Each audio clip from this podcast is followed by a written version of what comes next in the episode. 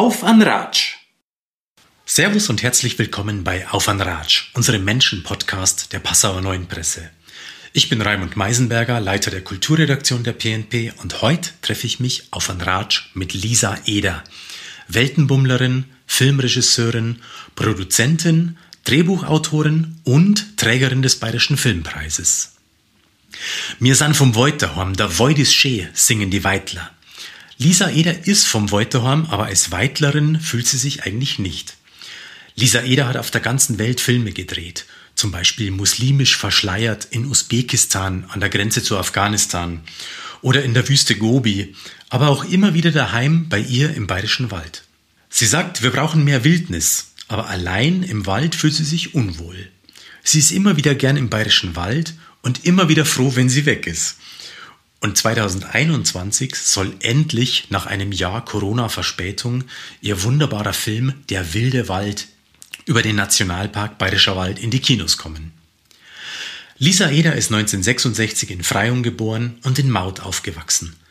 Sie war Justizbeamtin, hat in New York bei einer Tageszeitung gearbeitet, in München beim Bayerischen Rundfunk und 2017 hat sie schließlich ihre eigene Filmproduktionsfirma gegründet. Sie lebt in München und in Passau auf dem Langlebenhof hoch oben über der Stadt, den viele wahrscheinlich kennen wegen der Aronia-Beeren, die hier kultiviert werden. Los geht's! Gut, also. dann legen wir los. Ich bin ja gespannt. Äh, ich habe ja jetzt gar nicht mich in irgendeiner Form vorbereitet, weil Sie gesagt haben, ich kann mich, ich brauche mich nicht vorbereiten. Und äh, ja. Das ist wunderbar, wenn wir nicht vorbereitet sind. Super. Aber Sie sind vorbereitet. Also erstmal vielen Dank, dass ich da sein darf. Danke für den Besuch. Jetzt wohne ich ja schon 25 Jahre in Passau und bin manchmal wie vom, wie vom Blitz gestreift, wenn man dann so hochfährt, den Südhang die Donau hoch und ist dann am Langlebenhof und draußen ist plötzlich alles grün, aber es ist eigentlich bloß zwei Minuten von der Stadt weg. Es ist echt wahnsinnig schön. Merken Sie das nur oder sind Sie schon zu lange hier?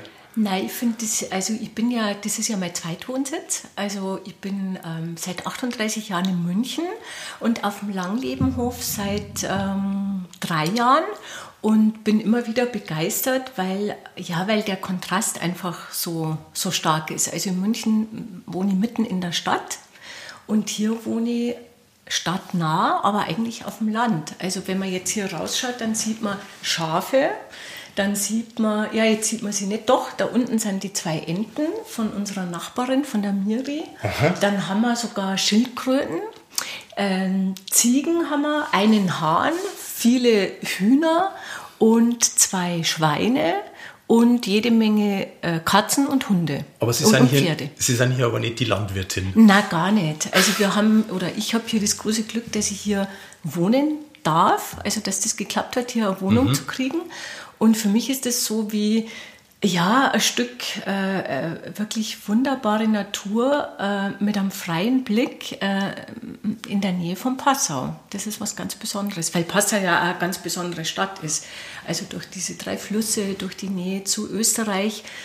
Der Bayerische Wald ist nicht weit weg. So ein bisschen ein Mittelding von da, wo Sie herkommen und wo Sie in der Großstadt jetzt. Äh, ja, leben. genau, im Grunde ja. Mhm. Also gebürtig bin ich aus Maut, also aus dem tiefsten bayerischen Wald, also wirklich so, ich sage jetzt mal so Lenzend. Jetzt ist es ja nicht mehr ganz so, aber als ich dort aufgewachsen bin, war das natürlich nur mit dem eisernen Vorhang. Äh, ja, war das einfach schon am Ende der Welt und München war immer so verheißungsvoll, die große Stadt, ja. Und, äh, und Passau ist eigentlich so, so ein Zwischending. Und man muss sich nicht immer entscheiden, man kann eigentlich alles drei haben. Äh, in meinem Fall ja. ja äh, das schön. ist ein Glücksfall. Mhm. Also ja, ich kann, also meine Eltern leben noch, die sind mittlerweile 86 und 88, also leben immer noch in, in unserem Haus, im, direkt am Nationalpark in Maut. Und na, hier ist dieses Passau, auch mit der Uni, ich unterrichte an der Uni, das finde ich auch ganz schön, weil ich da ja, also eine Anbindung habe an, die, an junge Menschen, mhm. und weil man da auch wieder so andere Impulse kriegt. Und dann bin ich halt in München äh, seit 38 Jahren und beruflich bin ich ja auf der ganzen Welt unterwegs. Also habe ich eigentlich vier Wohnsitze mindestens. Sagen beim Stichwort, ja, auf der ganzen Welt unterwegs. Wissen Sie, wie viele Filme Sie schon gemacht haben? Zählt man nicht mit so, oder? Nein, das kann ich jetzt so Aber, nicht sagen. Also, also es sind äh, auf alle Fälle Dutzende, das glaube ich, kann man, ja, ja, auf alle kann man Fälle. leicht so sagen. Ja, ja. Ich mache es ja auch schon länger. Und viele davon haben Preise gewonnen, unter anderem auch den Bayerischen Filmpreis. Und immer wieder geht es in den Filmen auch um die Wildnis. Das ist richtig, ja. So wie zum Beispiel beim aktuellen Film Der wilde Wald, der hätte 2020 rauskommen sollen zum Nationalparkjubiläum Bayerischer Wald. Wir wissen alle, warum es jetzt nicht geklappt hat. Man wartet immer noch drauf, dann kommt dieser Virus daher. Darüber würde ich gerne reden und eben auch übers Reisen um die Welt und ums Daheimsein und ums Weggehen und all diese Dinge. Wir haben ein paar Mal telefoniert, aber so wirklich kennen wir uns ja eigentlich noch Nein, nicht. gar nicht. Jetzt ist die kurz. Frage, sollen wir unser Gespräch ganz behutsam starten oder sollen wir gleich so richtig loslegen? Auch wir legen gern richtig los, weil also das entspricht, glaube ich, also eher meiner Art. Okay. Also wie so Sie das los. möchten. Also ich bin da flexibel. Ich habe mir gedacht, Sie haben jetzt schon so viel von unserer Erde gesehen, viel mehr als ich. Ich bin nicht so wahnsinnig viel gereist. Können Sie mir bitte sagen, wo auf der Welt bisher der schönste Ort ist? Der schönste Ort ist immer da, wo man die, die Menschen findet, äh, mit denen man Nähe hat. Und wo man, ähm, wo man was aufbauen kann, wo man an was arbeiten kann, ähm, wo man Dinge verändern kann. Also äh, ich kann nicht sagen, was der schönste Ort ist, weil es gibt so viele Orte, die, die mir wichtig sind und die Orte sind immer verbunden mit Menschen. Und das ist Teil meiner Arbeit, also ähm, die Menschen und ihre Geschichten kennenzulernen, da wirklich in die Tiefe zu gehen. Und ob der Mensch jetzt im Bayerischen Wald sitzt oder in der Wüste Gobi oder in Tansania oder in Botswana als Bootsbauer arbeitet oder als Architekt in New York, ähm, das, das ist eigentlich nicht wirklich relevant. Wichtig scheint mir schon zu sein, dass äh, also die Verbindung zu den Menschen und was ich wirklich gerne mag, ähm, das sind ähm, offene Landschaften, also eine Weite. Ja, Das ist ja insofern- interessant für jemanden, der aus Maut kommt. äh, Ja, also ich glaube, das hat schon was damit zu tun, dass, ähm, dass dieser, dieses Maut, dieses wirklich Aufwachsen am ehemaligen Eisernen Vorhang mit diesem, mit diesem dunklen Wald, also sehr Fichten geprägt, dass das schon eine gewisse, äh, ja, so gewisse Enge ausstrahlt, ja. Also man ist nicht wirklich dort frei. Man hat ja, man hatte und auch jetzt ist es nicht so, jetzt ist es einfacher, weil die Grenzen offen sind. Aber es ist nicht so dieses, ähm, es ist nicht so dieser Laubwald, dieser hellgrüne Wald. Es ist immer so ein bisschen dieses dunkle, düstere. Und wie gesagt, in meiner Kindheit in den 70er Jahren war das ja wirklich wie das Brett vom Hirn, ja, mit der Grenze. Und deswegen habe ich schon eine große Sehnsucht nach so offen, offenen Landschaften oder irgendwo, wo, wie hier, wo man in die Weite schauen kann. Oder in einer Stadt ganz oben. Ich wohne in München in einem obersten Stockwerk. Oder wenn ich jetzt das Beispiel New York nehme, ich war ein halbes Jahr in New York, ich habe oben gewohnt, also ganz oben im Studentenwohnheim, weil das den Blick in die Weite äh, einem Ja. vermittelt. So, man hat da mehr. Wenn jetzt halt die Politiker sagen, ähm, oder die Vertreter der Donau-Moldau-Region, das ist jetzt das Mittel, der Mittelpunkt Europas, dann ist das jetzt nichts, was sie jetzt spüren würden. Äh, nein, das würde ich jetzt nicht spüren. Also für mich ist ähm, Europa sehr stark verbunden mit, mit dem, was Europa ausmacht. Das sind also Deutschland und Frankreich eigentlich. Also für mich wäre so das Herz Europas, äh, muss ich jetzt wirklich sagen, das wäre eher in Frankreich. Also würde ich anders verorten als jetzt hier im, Ja. äh, im, bei uns in im Mitteleuropa, also im Bayerischen Wald. Ich finde die Region hier sp- spannend. Also aufgrund der, der Geschichte, der, der Entwicklung. Ich finde sie sehr, sehr spannend, auch aufgrund dieser, ähm, ja, dieser Tatsache, dass wir hier dieses größte zusammenhängende äh, Waldgebiet in Mitteleuropa haben. Aber äh, so vom, vom, vom Spirit, sage ich jetzt mal, ist es für mich, also obwohl ich hier zu Hause bin, ist es das für mich nicht. Also für mich ist das wirklich so, ja, ähm, also Frankreich, Italien, also da fühle ich mich auch irgendwo, ehrlich gesagt, verbundener, näher. Gibt's es ist Ihnen- komisch, aber es Na, ist so, ich kann ja. es nur so ausdrücken, wie ich es empfinde. Also das ist jetzt nichts Schlechtes gegen die Region. Also ich bin ja hier zu Hause, aber es ist mir nicht so der, das Zentrum, das Herz. Äh, Mhm. Das ist es für mich nicht. Gibt es bei Ihnen irgendwo im, im Haus eine Landkarte, wo so diese Stecknadeln drinstecken? Da war ich schon überall. Oder ein Tagebuch von, von den Ländern und Orten, wo Sie schon überall waren? Also in meiner Münchner Wohnung gibt es das. Also, da, also auch nicht im Sinne von einer Landkarte, sondern von ähm, sage jetzt mal Erinnerungen aus diesen Ländern. Also ich habe so eine kleine afrikanische Ecke im Zimmer, wo ich Skulpturen, Fotos auch von Protagonisten zum Teil aufgehängt habe. Mhm. Ähm, aber es, ich habe keine Landkarte. Ne? Aber ich habe das ja im Herzen. Also ich, ich habe die Sachen sehr präsent. Und können auswendig sagen, in wie vielen Staaten der Erde Sie schon waren? Ja, ich war, also mit Ausnahme von, ja, das kann ich schon sagen, ja. Aha. Also ich war, was ich gar nicht kenne, ist ähm, Südamerika. Da war ich also noch nie. Ähm, ich war in Kanada, ich war in den USA, ich war in Asien, sehr viel in Afrika.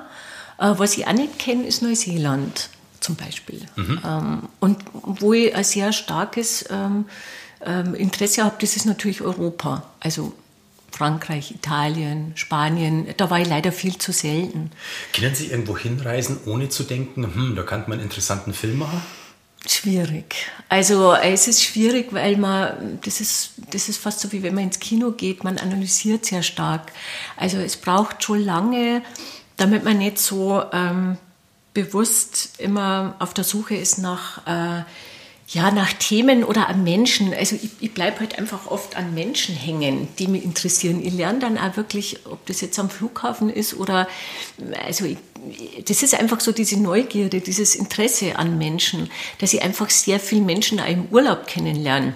Ich kenne Flughafen Zufällig. so, dass man da stundenlang stumm Zeitung lesend auf seinem Sessel sitzt und Sie sprechen da Leute an. Nein, das ist kennen. gar nicht, ich weiß, das ergibt sie irgendwie so. Aha. Ich mache das nicht bewusst. Also da, da, holt man sich einen Kaffee, dann, dann steht jemand daneben, dann braucht jemand da Wechselgeld, dann ist die Fahrt zum Flughafen, als man noch reisen konnte mit dem Taxi, äh, da fragt an jemand, ja, wo, wo will man hin? Dann frage ich, ja, was machen Sie denn? Dann lernt man einen Taxifahrer kennen, der aus dem Iran stammt und eine wahnsinnig spannende Geschichte hat. Also so eher, ja. Mhm. Oder anderes Beispiel. Und äh, da lassen Sie sich dann gleich mal die Visitenkarten geben für den Fall, dass Sie mal einen Film über ja, Iran machen. das mache ich schon. Oder ja? ich gehe zum Beispiel ein Beispiel, ähm, ich gehe wandern in den Sechstner Dolomiten, also einfach privat wandern. Mhm. Ich bin da auf einer Hütte und dann ist da die Hüttenwirtin und mit der kommt man dann so ins Gespräch und dann erzählt die ihre Geschichte. Dann ist es eine Hüttenwirtin, die Philosophie in Innsbruck studiert und, äh, und ähm, Skifahrerin ist und äh, den Winter über allein auf der Hütte bleibt. Äh, und dann denke ich mir, ja, das ist doch spannend. Und zum Beispiel aus so einer Begegnung sind zwei Filme entstanden und diese Hüttenwirtin ist ist mir zu einer Freundin geworden. Wir waren gemeinsam ja, beim Wandern auf Aha. Mallorca. Wir waren, ich habe äh, viele, also zwei meiner Geburtstage auf der Hütte verbracht und wir haben immer einen Austausch. Also wir telefonieren miteinander, wir, wir mailen und, und so entstehen so, also ich kann das gar nicht so sagen, das entsteht oft so en passant. Also mhm. das ist einfach nicht so, dass ich jetzt irgendwo hinfahre und sage, ah, ich muss jetzt damit am Thema wieder zurückkommen, ja. sondern es ist dann einfach so. Und Sie machen so. manchmal Städtereisen oder ist es immer ja, die Natur, die reizt? Ja, ich finde schon Städte spannend, mhm. also total. Also ich, äh, ich würde, wenn ich mir jetzt was wünschen könnte, dann würde ich jetzt nach Paris fahren wollen in diesen Corona-Zeiten. Ja. Also ich finde das ganz, ganz faszinierend. Für mich ist es schon sehr stark der Gegensatz. Also ich bin jetzt nicht jemand, der auf dem Land leben wollen würde ausschließlich. Ich könnte es auch nicht. Ich könnte jetzt auch nicht im bayerischen Wald leben. Das führt uns nochmal zurück irgendwie zum, zum Anfang, ja. Also für uns Flachländler, ich stamme aus Simbach am Inn, da war Maut wirklich das Ende der Welt. Sagt, also wer daher kommt, gell, das ist ja nur Wald und der Grenze und mhm. ist da sonst nur irgendwas, was natürlich auch sehr ignorant ist natürlich. Aber das ist das, wie man das jetzt von weitem so ein bisschen empfunden hat. Aber so ein bisschen was Wahres ist scheinbar schon dran, wie Sie das empfunden haben, oder? Ja, durchaus. Also für mich war diese, dieser bayerische Wald immer so ein, ja, was zum Abarbeiten. Das glaube ich, mache ich bis heute. Ja. Also ich, ich wollte immer weg. Also so mein erster Impuls war, ähm, weg von da. Ja, ich, ich, muss irgendwo weg, ich muss in der Stadt, ich muss da raus. Aber kann man ein bisschen genauer sagen, an was das liegt? Also ich stelle mir vor, man ist ein Kind und man, man wächst dort auf und, und ist da mhm. und dann mhm. hat man Leute aus der Nachbarschaft, mit denen man Radl fährt oder das sonst irgendwas toll. macht. äh, aber später, also die Kindheit im Wald, wir haben ja unsere Kindheit im Wald verbracht. Ich war zum Beispiel nicht in einem Kindergarten, weil es keinen gab. Ja.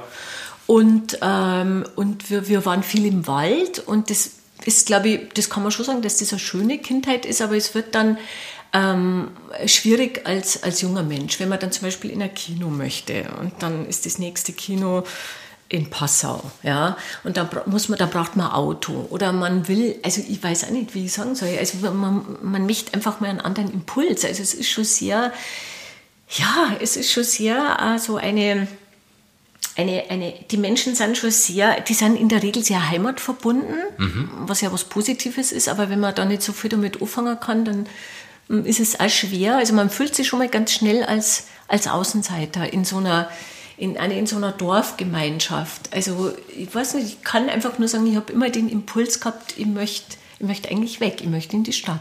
Wie war das mit Tschechien? Ist das was, wo Sie ab und zu hingekommen sind oder war das ähm, wirklich weit weg? Wenig, obwohl Tschechien ja so nah war und ist immer noch. äh, damals lag das einfach am, äh, am Eisernen Vorhang. Ja. Also da war das einfach unglaublich mühsam. Ich war wohl in Prag, also mehrere Male, aber so, so eine Fahrt nach Prag war ja wie ein ja, mit den ganzen Kontrollen und dann hat es doch immer so dieses Schwere. Ich weiß nicht, ich, ich finde irgendwie diese ganze, äh, diese ganze Literatur des Bayerwalds, ob das der Klostermann ist oder der äh, Adalbert Stifter, das ist immer dieses Schwere und ich mag das nicht. Ich, ich finde dieses, wo ich vorhin gesagt habe, dieses mhm. Französische oder das Italienische, also ich wäre viel lieber ähm, nach Italien an Gardasee gefahren als Kind, als jetzt nach Tschechien. Und so geht es mir heute auch noch. Und wenn jetzt jemand sagt, sind Sie eine Weitlerin? Nein, das bin ich nicht. Also das würde ich nicht so, äh, also ich, bin da geboren, ja, und ich bin eigentlich, ich erfülle alle Kriterien einer Weitlerin. aber ich würde auch nicht sagen, ich bin, da bin ich vielleicht eher Münchnerin, weil ich da schon so lang bin, aber die bin ich auch nicht, weil ich ja nicht in München geboren bin. Ich bin vielleicht weder noch. Ich bin halt so jemand, der immer so auf der Suche ist nach, nach so dem Ort, den er interessant findet und dann immer so weitergeht. Ja, und lass uns sich reden über, Sachen, das, neue über das Weitergehen. Anschaut. Mit 18 sind Sie dann weitergegangen? Mit 16. Mit ich bin 16 mit 16 ja. von zu Hause ausgezogen und war interessanterweise in Passau. In die weite Welt quasi? Ja, das war damals die weite Welt. Ich habe in Passau in der Schustergasse 4 den, äh, im Amtsgericht eine, eine Lehre absolviert zur Justizbeamtin. Mhm. Also für mich ganz was Gruseliges. Im Nachhinein äh, gar nicht so nachvollziehbar, wie man sowas überhaupt machen konnte. Ich wollte immer studieren, ich wollte immer schreiben. Also ursprünglich wollte ich eigentlich mal ins Feuilleton einer Zeitung, also so wie Sie, ja. Habe aber dann gemerkt, dass ich, äh, dass ich gar nicht so gut schreiben kann und dass mir immer so das Visuelle fehlt. Und also mein Weg war kein geradliniger. Also es war erst diese Station in Passau, dann habe ich mich nach München versetzen lassen, weil wiederum Passau, ans Gericht. Wiederum ja ans Gericht und habe dann noch fünf Jahre gearbeitet. Was haben Sie da gemacht am Gericht? Ähm, ich würde mal sagen, ähm, äh, sinnentleerte Tätigkeiten. Ich habe gearbeitet am ähm, im Familiengericht und habe so Versorgungsausgleich berechnen müssen. Also wenn sich Menschen scheiden lassen, ja. wer kriegt was so. Mhm. Also was man so macht als im, damals dann im gehobenen Dienst. Also ich habe dann intern so einen Aufstieg gemacht in den gehobenen Dienst. Und ich fand das immer ganz furchtbar langweilig und das ist einfach nicht meins. Ja?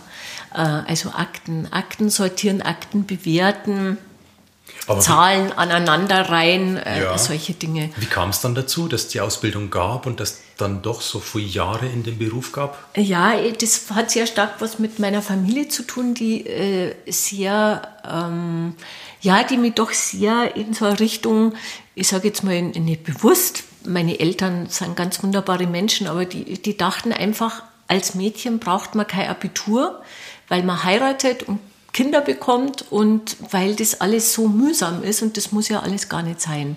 Und die Sicherheit ist äh, immens wichtig.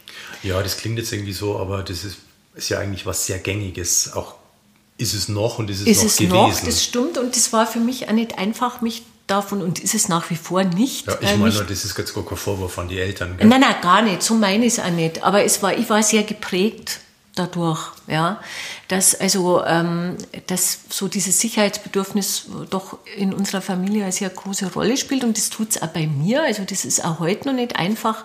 Ich bin jetzt seit fast 40 Jahren freiberuflich mhm. äh, und und habe immer wieder so Phasen gehabt, wo ich die Möglichkeit gehabt habe, äh, Festanstellung zu bekommen. Ich habe es dann immer kurz wahrgenommen und musste es wieder aufgeben, weil ich das einfach nicht kann. Ja? Mhm. Also die, der Wunsch nach Sicherheit, ich meine, den hat jeder, nach finanzieller Sicherheit, vor allem in solchen Zeiten, wie wir sie gerade im Moment haben.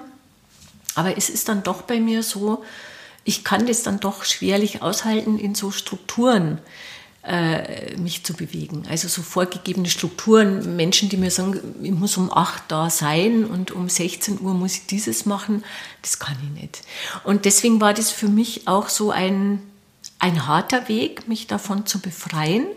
Äh, und habe dann also Abitur auf dem zweiten Bildungsweg gemacht, mhm. ähm, habe dann in München studiert und ähm, ja, und würde mal sagen, dass mein, mein wirklich bewusstes Leben, wo ich das Gefühl habe, ich habe Freude dran an den Dingen, die ich machen kann, das geht, ging bei mir sehr spät los. Also eigentlich erst so nach dem Studium, mit Anfang 30 war ich damals schon, ähm, mir so die Welt zu erobern, die mehr meine ist, als jetzt die meiner Eltern oder der Beitler oder so. Und es gab beruflich aber noch ein paar mehr Stationen als wie die freiberufliche Filmemacherin, oder? Ja, ich war am Anfang, ich habe volontiert in New York bei mhm. der deutsch-jüdischen Exilzeitung Aufbau.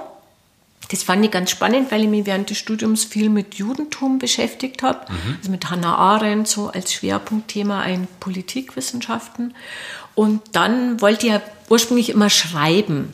Und ich wollte unbedingt nach New York. Das war also ein Wunsch. Ja, ja ist ja dann wunderbar. Ja, dann, dann habe ich Zeitungsjournalistin in New York. Äh, Englisch geht nicht so gut. Jetzt muss ich mir dort ein Medium suchen, wo man ähm, in englischer Sprache recherchieren kann und in deutscher schreiben. Und das war damals einfach diese Exilzeitung Aufbau, äh, die eine große Rolle gespielt hat während des Zweiten Weltkriegs und danach. Und, äh, und da habe ich aber dann schon gemerkt, mir fehlt mir fehlt diese visuelle Umsetzung. Also das ist einfach was, was finde ich so äh, faszinierend ist und wo man so viel gestalten kann. Ja. Also äh, viel mehr als über das äh, geschriebene oder gesprochene Wort, ja, über das Bild. Und dann kam, dann kam so eine Station in, in Paris mit Georg Stefan Troller, einem Grand Seigneur des Dokumentarfilms. Ähm, der war damals auch schon sehr alt. Und dann kamen so meine Bemühungen, in Bayern wieder Fuß zu fassen, also in München, beim bayerischen Fernsehen. Mhm. Und da habe ich dann angefangen, erst in, in der Aktualität, äh, in der Kultur und habe dann aber auch sehr schnell gemerkt, dass mir das nicht interessiert. Also so zwei Minuten, die am selben Tag gesendet werden, das, das fand ich nicht, das bin ich nicht, das fand ich jetzt nicht so spannend. Ich finde es dann doch spannender, in die Tiefe zu gehen und wollte wirklich Dokumentarfilme machen, also lange Filme. Mhm. Und habe dann da auch beim BR angefangen. Und ähm, das war mir aber dann auch nach relativ kurzer Zeit zu, äh, das war mir alles zu Bayern-lastig. Also der BR ist ja doch ein sehr... Der schaut gerne auf Bayern, äh, sehr, ja. ähm, also wenig, äh, wenig open-minded. Damals nur mehr, jetzt gar nicht mehr. Und das fand ich dann sehr, ja, das, das fand ich auch eine Art sehr be beengend. Und ähm, dann war der Wechsel da zum, ähm, zur, also zur ganz freien Tätigkeit als Regisseurin und Autorin. Da war ich dann bei verschiedenen Produktionsfirmen tätig. Unter anderem habe ich viel für Arte gearbeitet. Mhm. Und da kann man ja sehr europäisch arbeiten und dann sehr viel im Ausland. War damals noch viel mehr möglich als heute. Und dann, ja, dann kamen so Stationen mit, äh, dann war ich mal kurz an der Uni fest angestellt. Das hat dann aber auch nicht funktioniert, weil das wieder diese Strukturen sind, ja. die man da so vorfindet. Ähm, also sehr, ich nenne sie immer die, die, diese beliebten Beamtenstrukturen, wo einfach alles irgendwo reglementiert ist und ich komme einfach nicht mit dem so gut klar. Und dann, dann ging das los, dass ich ähm, Lehraufträge angenommen habe an der Filmhochschule München und auch an der Uni Passau. Ähm, Das macht mir auch sehr viel Freude. Und dann kam nochmal ein, ein großer Schritt, das war eigentlich 2017, wo ich dann endlich gesagt habe, ich will meine eigene Die eigene Produktionsfirma gründen. Mhm. Genau. Mit der Hoffnung, ein Stück mehr Freiheit zu haben, einfach in der Produktion. Also Sie müssen sich das ja so vorstellen, wenn Sie für einen Sender arbeiten oder einen anderen Produzenten, dann sagt Ihnen natürlich immer der Geldgeber Was letztendlich, was Sie zu tun haben. Also plus minus. Man kann natürlich, man bringt äh, eigene Ideen natürlich ein, aber man ist doch auf eine Art ähm, doch auch fremdbestimmt, was man, was man fast immer ist im Leben. also, ja, okay, aber das, man ist ja der, der Ausführende aber es der andere. gibt, es gibt dann doch so, soll. genau, es gibt dann doch so, durch das freie Produzieren, also durch das selber Produzieren, gibt es einem schon die Möglichkeit, dass man Dinge einfach eigenständig gestaltet. Welchen Komponisten will ich haben? Wie will ich die Protagonisten auswählen? Äh, Was kriegt der Film für wirklich eine ganz eigene Handschrift? Der muss nicht in irgendein Schema passen, das ein Fernsehsender vorgibt, sondern der ist einfach frei in der, also ja, ein Autorenfilm. Bedeutet aber auch, dass man sich um alles dann kümmert. Richtig, Inklusive genau. der Beschaffung des Geldes. Genau, das ist genau der Punkt. Also man, man hat eigentlich diese Diskrepanz zwischen äh, der Kreativität einerseits und diesen, diesen finanziellen Zwängen andererseits. Also man ist als Produzent zuständig für die Beschaffung der Gelder, dafür, dass ja, der Filmdreh ordnungsgemäß abläuft, dass man nicht ins Minus rutscht, weil man ja eine eigene Firma hat. Ja. Und man ist als Autor und Regisseur ja für den, für den kreativen Teil zuständig. Und das, das beißt sich oft sehr. Ja, also das ist schwierig. Meine Mama, die kommt aus dem Bayerischen Wald und Mhm. die singen da wahnsinnig gern ähm, Wir sind vom Wald daheim, der Wald ist schön. Mhm. Jetzt sitzen sie da und sagen, der ist schon schön und ich mache Filme drüber und zwar immer wieder und ich muss aber dringend weg und muss in München leben. Ist er jetzt schön, der Wald, oder ist er jetzt was, was man flüchten muss oder ist es beides? Es ist, für mich ist es beides. Also für mich ist er ähm, ein Ort, sage ich jetzt mal, der, wo ich wirklich Ruhe finden kann, wo ich ähm, Natur erleben kann, wie ich sie in München oder im Münchner Oberland nicht erleben kann, ähm, wo ich natürlich ähm, auf eine Art verwurzelt bin durch meine Familie, so, ja. Ähm, aber er ist für mich ähm, immer wieder, also nach, nach kurzer Zeit muss ich dann da auch weg. Also es ist, ähm, ich weiß es nicht, das ist so, äh, ja, ich kann es nicht anders erklären. Das war von, von Kindheit an so, dass das nicht nur positiv besetzt war. Und das ist es bis heute geblieben. Und ich habe immer so einen Fluchtreflex, ja. Also wenn ich eine gewisse Zeit dort bin, so, so beim Dreh war es jetzt ja sehr lange, ja. Da haben wir, wir haben ja wahnsinnig lange gedreht an diesem Kinofilm. Ähm, da war ich aber dann zwischendurch einmal wieder in München. Und ich bin dann also froh drum, dass ich dann in München sein kann. Also auch während des Schnitts kann ich in München sein oder mit. Also ich habe beides. Ich Es habe mal so gehört, Sie sind. Sie sind nicht wirklich gern allein im, im Wald. Na, gar nicht. Also ich, mir macht es fast immer so ein bisschen, es klingt jetzt irgendwie blöd für jemanden, der von dort kommt, mir macht das, ich habe einen großen Respekt, sagen wir mal so. Äh, Weil da der Räuber kommt oder weil da der Wolf wohnt? Na, oder? weil, äh, ja, also äh, ich habe, ein- also Angst habe ich jetzt nicht, aber schon so, weil, das, weil diese Mechanismen, die man dort spürt, diese wilde Natur, die man ja wirklich in diesem bayerischen Wald hat, weil die einfach äh, ja, weil das einfach was ist, was man nicht so, also äh, da gibt's Wildtiere, ja. Allein so dieses Wissen, dass es das gibt, das kommt da in dem Wie die Film Philosophin vor. in Das ihrem macht Film sagt. was mit einem, Ja. ja. Und das, das kenne ich, dieses Gefühl. Also das ist nicht, dass ich jetzt real Angst habe vor dem Wolf, weil ich weiß, der Wolf, der geht nicht zum Menschen. Aber das Gefühl, da, der ist da hinter einer Ecke, ja, macht sowas, ja. Ich bin eine dieser Survival-Mensch, ja, der da äh, in, also ich mache das immer wieder, ich setze mit ihm immer wieder aus in der Jurte, im Nationalpark in Afrika oder in der Wüste Gobi, Ja. wo wirklich keine Handyverbindung ist, wo man wirklich Mutterseelen allein ist. Aber da bin ich nicht allein. Da bin ich mit dem Team Ja. unterwegs. Ja, das ist ein großer Unterschied. Und ähm, ich würde mir das allein nicht trauen. Also ich würde allein also ganz ehrlich, ich würde jetzt nicht allein im Nationalpark, man darf es eh nicht, aber ich würde dort nicht äh, äh, übernachten wollen allein. Das würde ich mir nicht trauen. Und trotzdem suche ich aber immer wieder diese extremen Orte, ja, in, in Afghanistan, in Usbekistan. Das sind ja jetzt keine gefälligen Orte zum Arbeiten. Das ist ja sehr fordernd, das ist ähm, äh, körperlich sehr fordernd. Ist das, das dann so ein Trainingslager zwischen, wie, wie weit gehe ich denn? Ja, ein Stück weit schon. Also ich finde, man muss, man muss sich schon ähm, ein extremes Ziel setzen, damit man dahin kommt, wo man eigentlich hinkommen kann. Muss ja. man sehr mutig sein, um den Job zu machen? Äh, ja, äh, das finde ich schon. Ähm, man muss mutig sein, weil, also wenn man so viel im Ausland ist, natürlich, weil das sind Dinge, man kann sich nicht gegen alles impfen lassen. Man ist einfach ähm, ja. dem Abenteuer, sage ich jetzt mal, ein Stück weit, also oder der, ich sage jetzt mal, den Zufällen sehr ausgesetzt. Man muss mutig sein, weil, ähm, weil man an, also man braucht einen langen Atem, man braucht ein breites Kreuz, um das auszuhalten. Mhm. Solche Filme dauern sehr lang. Ähm, man, man braucht, also das ist so ein bisschen wie, wie ein Marathonläufer, ja.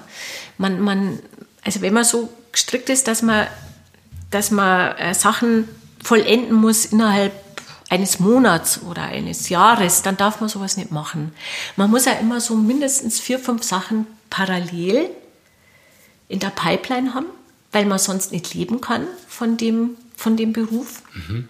Und man muss sehr flexibel sein. Also mutig ist so das eine, aber ich glaube, es braucht so eine ganz große Flexibilität, sich immer wieder neu anzupassen. Äh, die Situationen verändern sich ständig. Also gerade im Dokumentarfilm, wenn Sie sich vorstellen, Sie drehen äh, mit Menschen. Menschen können Sie nicht einfach in so ein Schema pressen. Es gibt Protagonisten, die werden krank. Es gibt Menschen, die ähm, die können nicht am Tag zehn Stunden durchhalten. Ja? Da müssen sie Pausen machen. Wenn sie mit Wildtieren drehen, da brauchen sie wahnsinnig Geduld.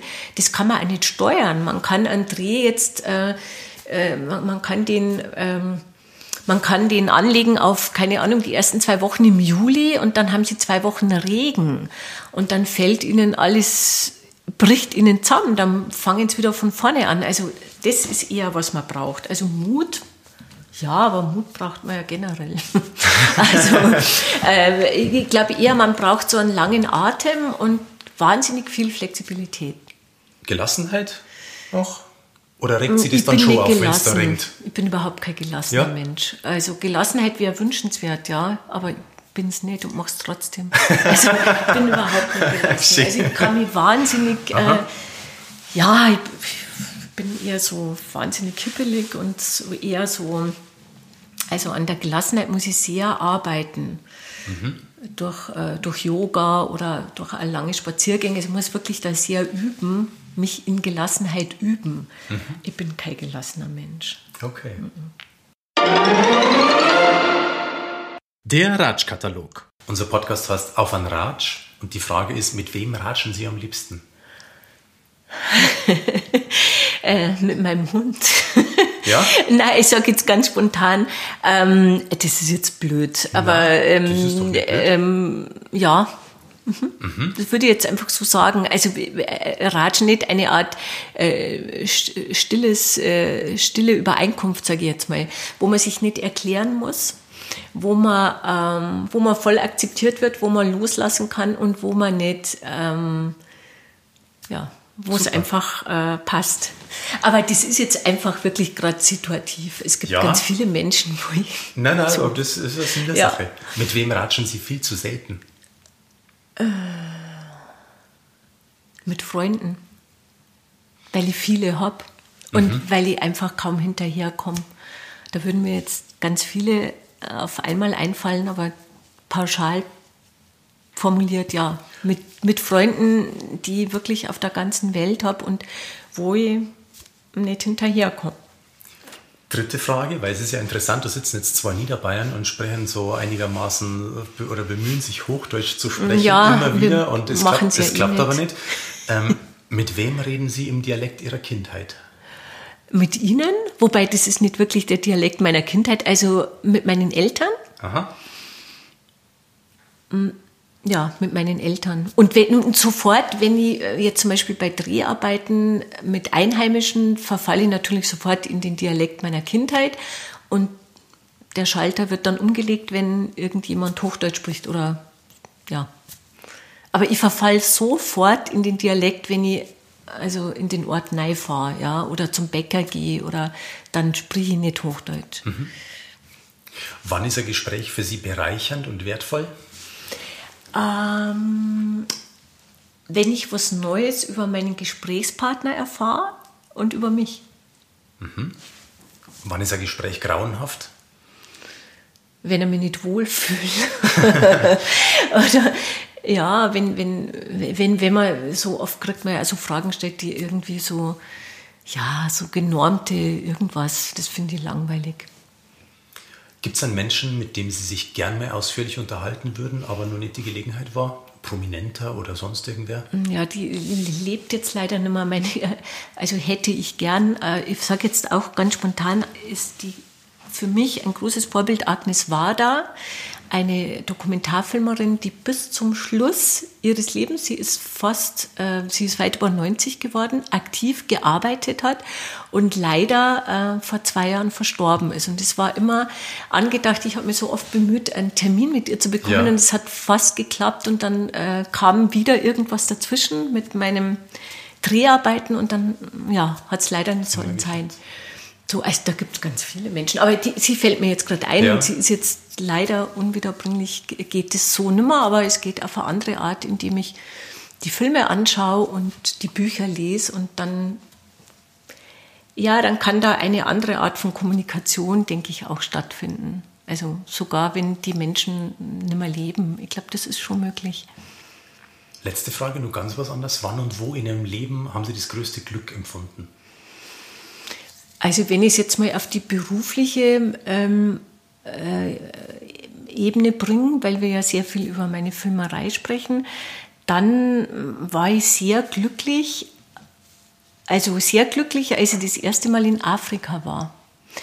Ähm, und ich weiß nicht, ob das was damit zu tun hat, dass man immer sagt, der Mensch kommt äh, also ursprünglich aus der Savanne.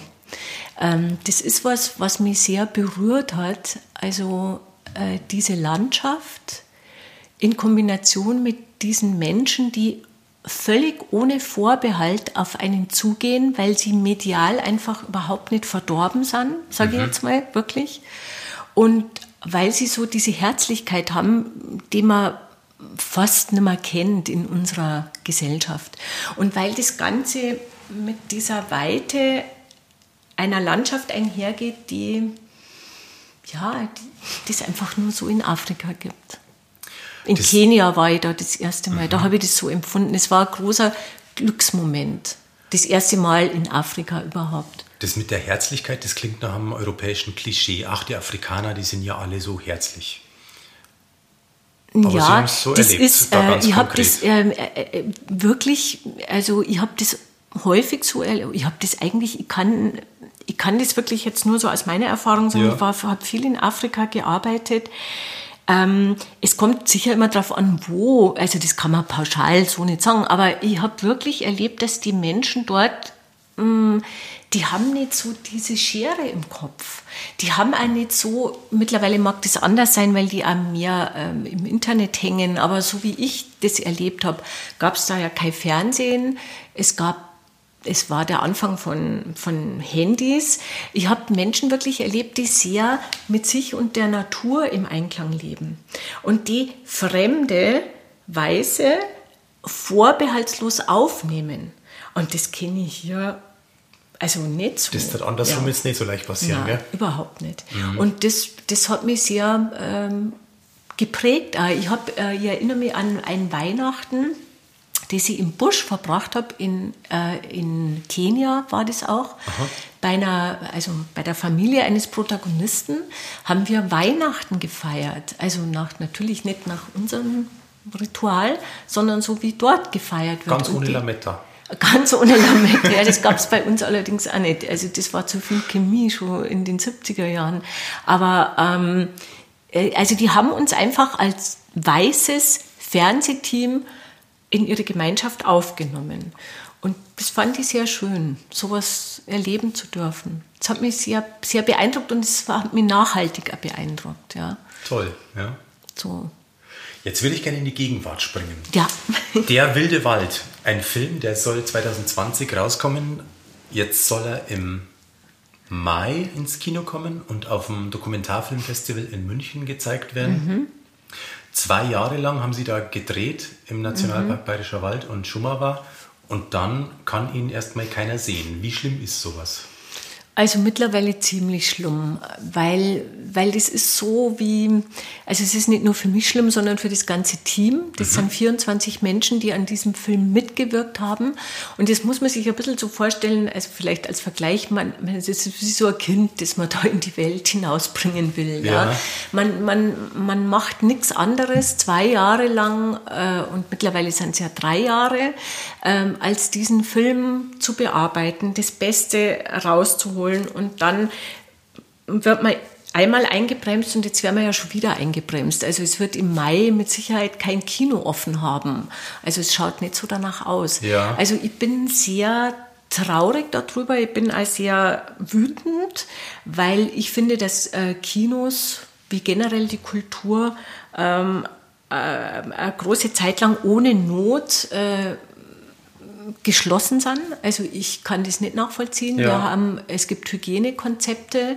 Also ich kann, äh, ich bin jetzt mal ganz brachial, ich kann Klodeckel kaufen im Baumarkt, aber ich kann keine Kultur äh, äh kauf, kaufen, äh, annehmen, haben. Ja.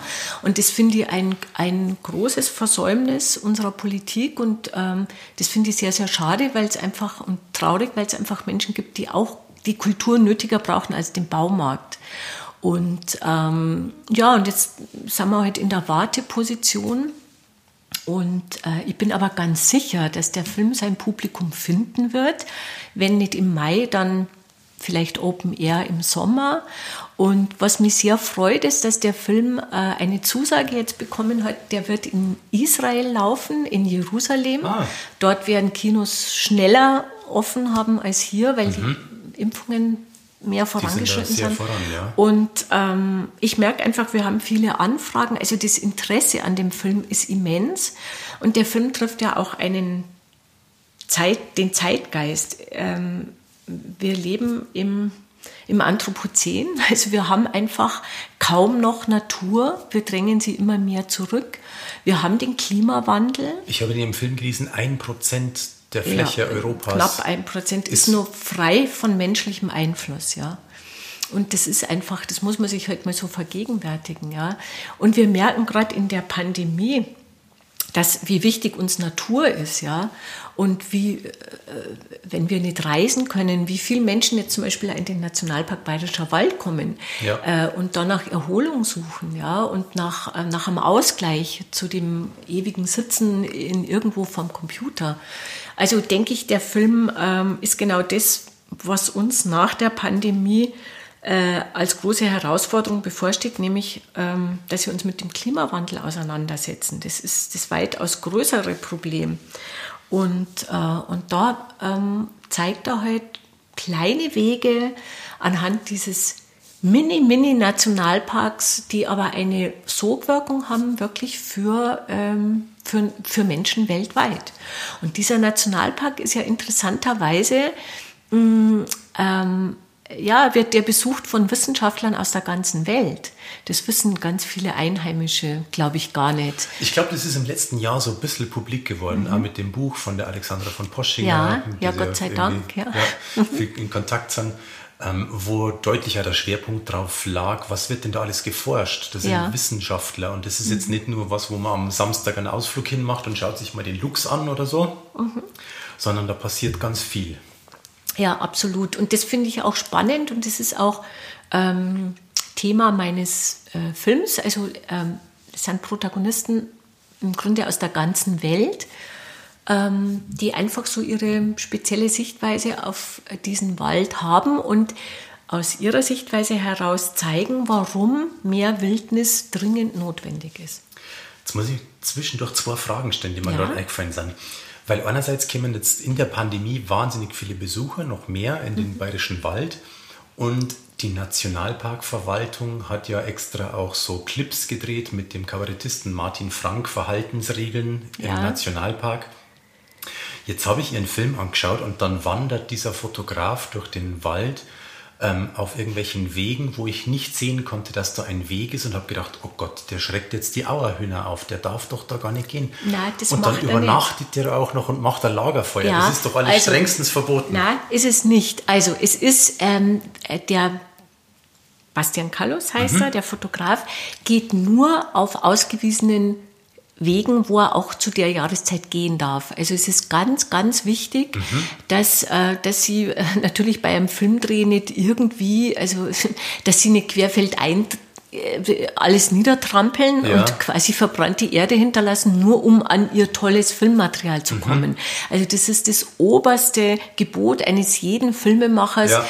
wirklich sich an alles zu halten, achtsam in dem Fall mit der Natur und mit den Menschen umzugehen. Und das ist zum Beispiel was, wenn Sie sagen, der geht da querfeld ein. Es gibt viele Wege, die man kaum kennt. Die sind halt dann ein bisschen, also die sind nicht so einfach zu erreichen. Er hat ja den ganzen Park durchquert. Ja?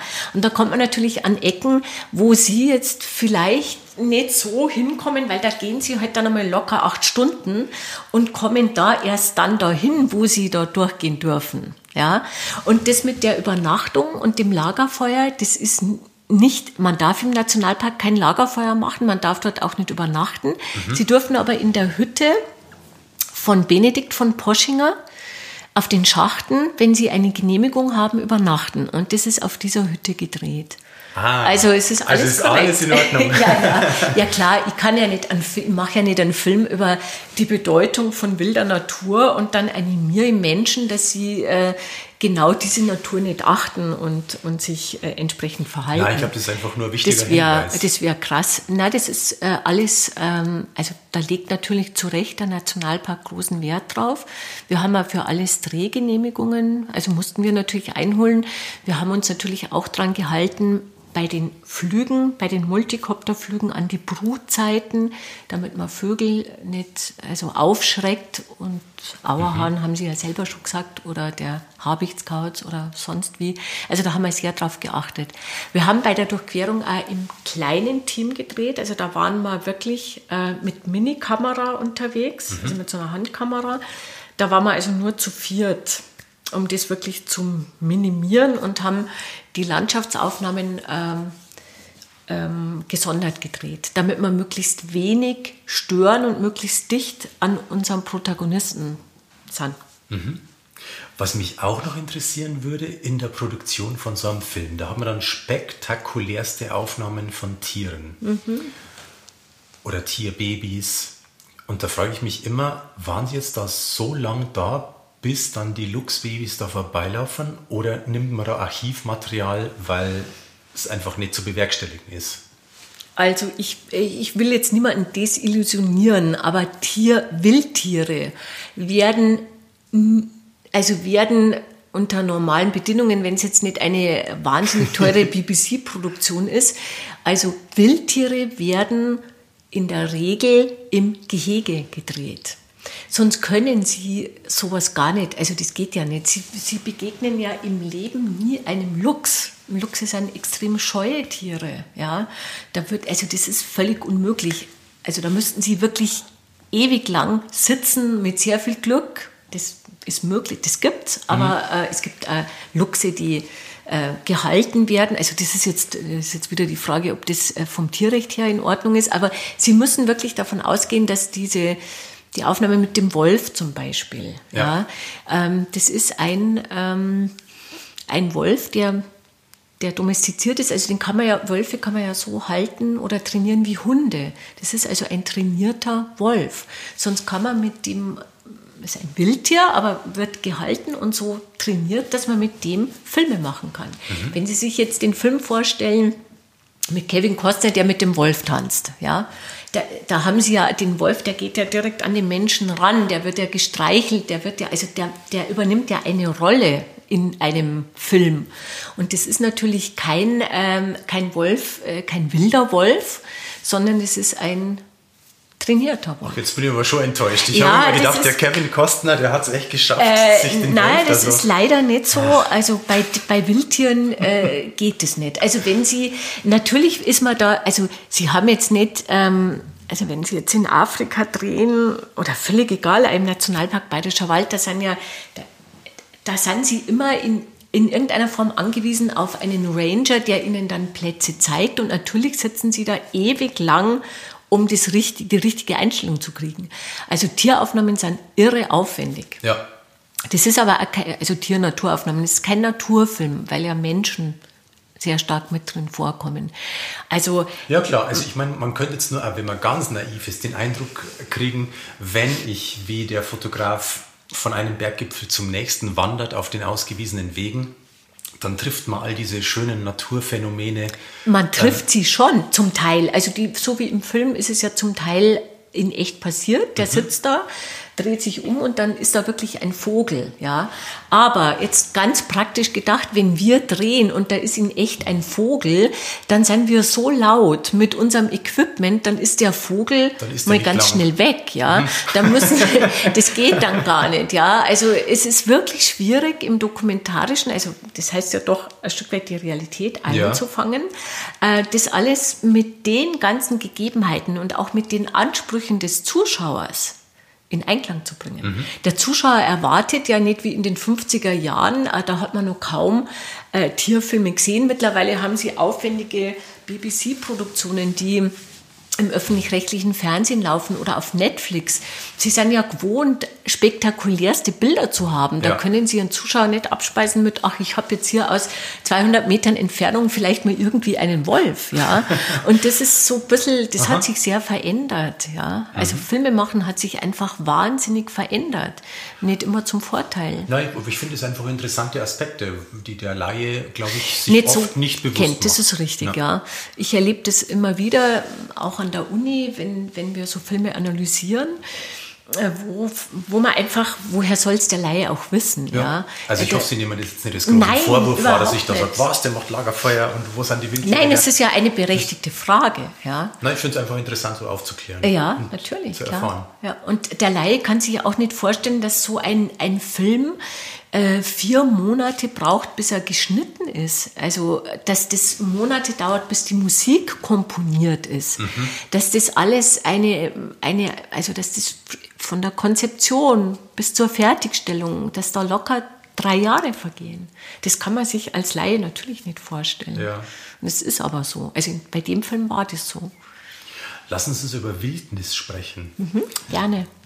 Natur Natur sein lassen heißt das Motto vom Nationalpark. Das klingt erstmal total so freundlich und schön, aber wie sich herausgestellt hat und wie Sie auch in Ihrem Film zeigen, ist es in Wahrheit ja totale Zumutung für ganz viele Menschen immer wieder auch gewesen.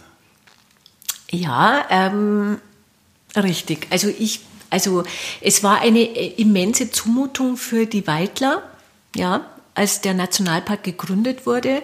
Und ich finde, ähm, da muss ich jetzt wirklich eine Lanze brechen für die Weidler, äh, dass das nachvollziehbar war.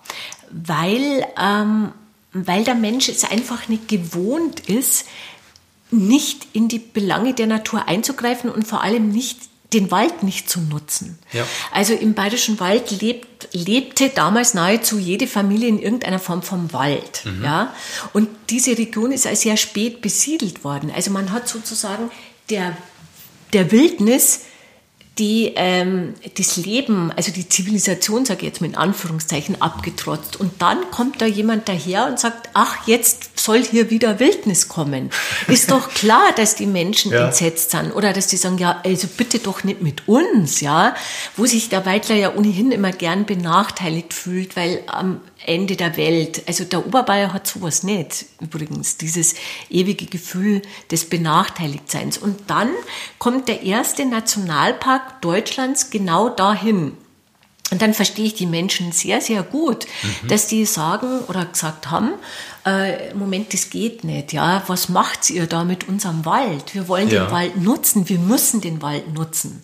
Ich verstehe das aus damaliger Sicht wirklich gut, aber aus heutiger Sicht, dass es immer noch Menschen gibt, die jetzt zum Beispiel illegal Luchse töten. Ja. ja. Was ja erst vor drei Wochen wieder passiert ist im Landkreis Regen. Und zwar massenweise. Gell? Massenweise. Also, also, das ist wirklich ein Armutszeugnis für die Menschheit. Das muss ich wirklich sagen. Also ich, ich kann es einfach nicht begreifen und das macht mich wirklich sehr traurig. Ich bin mir nicht mehr sicher, ist das in Ihrem Film? Da ist doch eine Zahl genannt. Äh, 83 waren es bis... Ähm, 83 illegale Luchstötungen waren es bis 2020.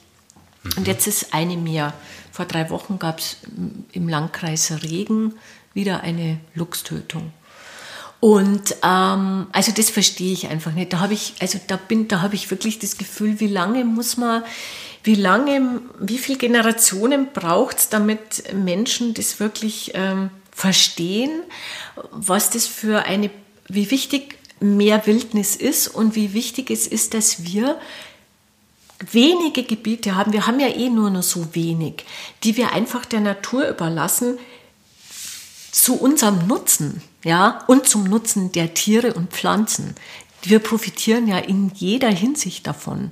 Und dass äh, der Mensch einfach lernen muss, das finde ich, bringt die Philosophin in dem Film ganz gut zum Ausdruck, dass die, die höchste Leistung des Menschen im 21. Jahrhundert eher die ist, sich zurückzunehmen und nicht permanent einzugreifen. Ja.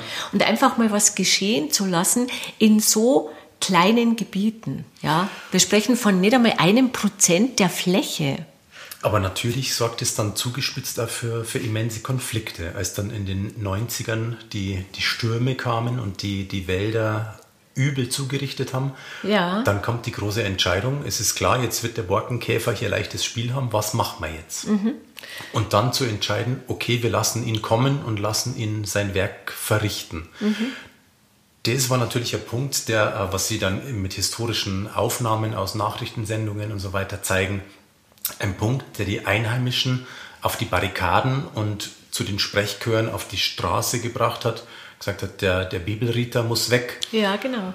Ja. Und dann wird da demonstriert und gesagt, ihr seid doch verrückt, hier wird alles dem Ruin überlassen. Mhm. Haben Sie diese Episoden eigentlich aus dem Fernseharchiv oder haben Sie das persönlich mitgekriegt, diese äh, ich Phase? Das naja, äh, die Phase habe in den 90er Jahren ja. Mhm. Das war ja, ging ja einher mit der Erweiterung ja. des Nationalparks. Ich, hab, ich bin Jahrgang 66, mhm. ich habe das schon mitbekommen, diese, diesen Protest und auch diese diese Morddrohungen und diesen Aufruhr in der Bevölkerung. Bei der, äh, ja, das, war, das habe ich schon sehr bewusst wahrgenommen damals. Ich war aber damals schon in München. Mhm. Also insofern habe ich es jetzt schon fast wieder aus der Sicht eines, eines Städters wahrgenommen und habe und hab das schon verstanden, aber ich habe die Sichtweise nie geteilt. Weil ich weiß nicht, ich fand das damals wirklich sehr also sehr fast revolutionär, dass man, dass man es wirklich geschafft hat, auch politisch geschafft hat, das durchzusetzen. Ja? ja. Wie schwierig ist es? Heute würde das, mein Gott, schauen Sie sich an, die Diskussionen um den dritten Nationalpark. Wir haben ihn nicht durchbekommen. Es waren wieder dieselben, dieselben äh, Stimmen, die dagegen sind und die, die sind heute noch genauso in der Argumentation wie vor 50 Jahren oder wie vor 40 Jahren. Wir dürfen das Holz nicht nutzen, wir dürfen bestimmte Wege nicht betreten, wir dürfen einfach nicht irgendwie gestalten, wie wir wollen. Es ist gleich, also es hat sich scheinbar wirklich nicht viel geändert. Das hält der Mensch nicht aus. Ja, scheint so zu sein. Und das der muss sich ja die Erde untertan machen muss der Mensch lernen, also was heißt muss er lernen? Er lernt es ja nicht, sonst hätten wir ja nicht so massive Probleme. Ich weiß nicht, wie man da hinkommt. Also ich bin manchmal wirklich schier am Verzweifeln an der Menschheit, ja, weil wir sehenden Auges äh, uns alles vernichten, was das Leben lebenswert macht, weil wir äh, den Klimawandel verursachen und weil wir wissen, wie wir es ändern müssten, aber es nicht tun. Wir haben äh, diese, diese Selbstverpflichtung der Regierung bis zum Jahr 2020 zwei Prozent der Fläche als, äh, als Wildnisgebiet, also als nicht vom Menschen beeinflusst auszuweisen. Mhm. Und wir haben es nicht ansatzweise geschafft. Jetzt haben wir 2021. Jetzt müssen wir erstmal darauf hinarbeiten, zwei Prozent unseres Haushalts für Militärausgaben auszugeben. Zum Beispiel, ja. Also äh, da liegt einfach äh, für mich sehr, sehr viel im Argen und ähm, ich, kann, ich kann leider diese Welt nicht ändern. Ich hoffe immer, dass ich mit mit so Filmen ein wenig was bewirken kann im Bewusstsein der Menschen, die sich das anschauen und dann doch vielleicht äh, ein Stück weit anders denken. Und mir ist, mir ist eine Sache aufgefallen in dem Film, wenn es um das Holz geht und um das tote Holz, das dann da liegt. Ja. Ich komme von einem Bauernhof, da war ein kleiner Wald dabei und ich bin mir nicht mehr sicher, ob das im Film vorkommt, dass der, der Waldbauer, der Sekt ist und sagt dann, das Holz, das ist ein Verhau. Ja, das kommt oder, im Film Oder der vor. sagt, das mhm. ist ein Geschlamper, die Wirtschaft. Genau. Oder da muss man sich schämen dafür, mhm. wenn der Nachbar mit seinem Bulldog da durchfährt und dann sieht er, wie es bei mhm. mir ausschaut. Ja. Da, das ist eine Frage von, von Scham. Also ja, und das da, ist aber sehr deutsch. Also die Deutschen und ihr Wald, das ist ja so eine besondere Beziehung. Also ja, da gehe jetzt nicht, die geht ja zurück, da, das geht in der Rom, da kann man in der Romantik ja, anfangen, okay. da gehen wir jetzt nicht hin, aber es ist Kenn was ich, sehr das, Deutsches. Aber das glaube ich jetzt nicht, dass, dass, dass die deutsche Romantik und der Wald und so eine Rolle nein, spielt. Nein, die, die Beziehung der Deutschen zum Wald ist, ist, nein, das überhaupt nicht, aber die Beziehung der Deutschen zum Wald ist eine andere als der Franzosen oder der Italiener mhm. oder der Spanier, also die ist sehr speziell und das hat historische Gründe, also mhm. die muss man nicht erläutern, aber ich kenne das auch, also das würde zu weit führen, das ist spannend. Ich kenne das auch, dieses, ja, das geht doch nicht. Man muss doch alles aufräumen, man muss doch alles irgendwie sortieren. Es ist die menschliche Hybris, zu denken, der Mensch muss alles regulieren und es muss alles gezirkelt sein. Schauen Sie sich doch mal die Gärten bei uns an. Ja, ich brauche nur, ich brauche gar nicht den Wald nehmen. Schauen Sie sich doch mal an, was junge Familien mit Kindern, was, also nicht überall, bitte mhm. nicht, ich will es nicht verallgemeinern, ja. aber schauen Sie sich einmal die Neubaugebiete an und wie die Gärten dort ausschauen. Es sind tote Wiesen, abgemäht und dann noch mit diesen eingesperrten Steinen, diesen Gabionen. Mhm. Jedes Ding schaut gleich aus. Es gibt doch kein, wir lassen es doch gar nicht mal zu. Also das, und das macht mich wirklich, also das macht in Bayern sagen, das macht mich narrisch, ja. ja. Wie kann man so, also wie kann man, und vor allem auch hier, ja, hier, wo die Menschen ja noch eher einen Bezug haben, also wenn jetzt jemand im, in Berlin, in, ich weiß nicht wo, in einer Millionenstadt, äh, kein Grün kennt, wir kennen das hier und wir machen, wir bauen hier Toskana-Häuser und wissen gar nicht, wo die Toskana liegt, im Zweifelsfalle, ja, oder waren noch gar nicht in der Toskana und, und rasieren, mähen alles ab und lassen kein Blümchen hochkommen. Und genauso macht man es im Wald auch. Kein Totholz für den Specht. Kein, es darf, es muss alles aufgeräumt sein. Am liebsten mit der, keine Ahnung, mit dem, ich weiß nicht mit was, mit irgendwo da durchgehen und alles aufsammeln, damit nichts stört, damit alles in Reihe und Glied steht. Ackerbau mit Bäumen. Ja, genau, das sagt der Förster sehr treffend. Wir betreiben Ackerbau mit Bäumen. Und was wir im Wald haben, haben wir in der Landwirtschaft, sehen wir das ja genauso und wir sehen es in unseren Vorgärten.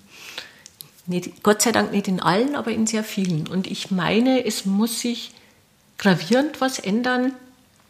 Also da da spielen ja so viele Faktoren mit rein, ja.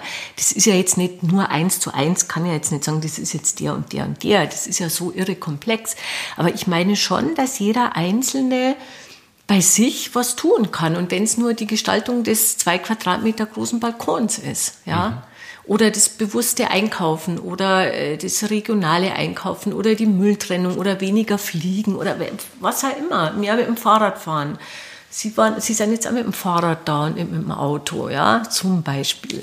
Ich versuche das auch im Kleinen. Ich bin auch, kein, ich bin auch nicht keine Heilige, wahrlich nicht, aber man muss es halt versuchen, so, ja, denke ich. Und wenn das jeder ein Stück weit, ich glaube einfach daran, vielleicht ist das naiv, wenn jeder ein Stück weit bei sich schaut, in seinem eigenen Umfeld, dann, ja, dann kann vielleicht mal was in Bewegung kommen.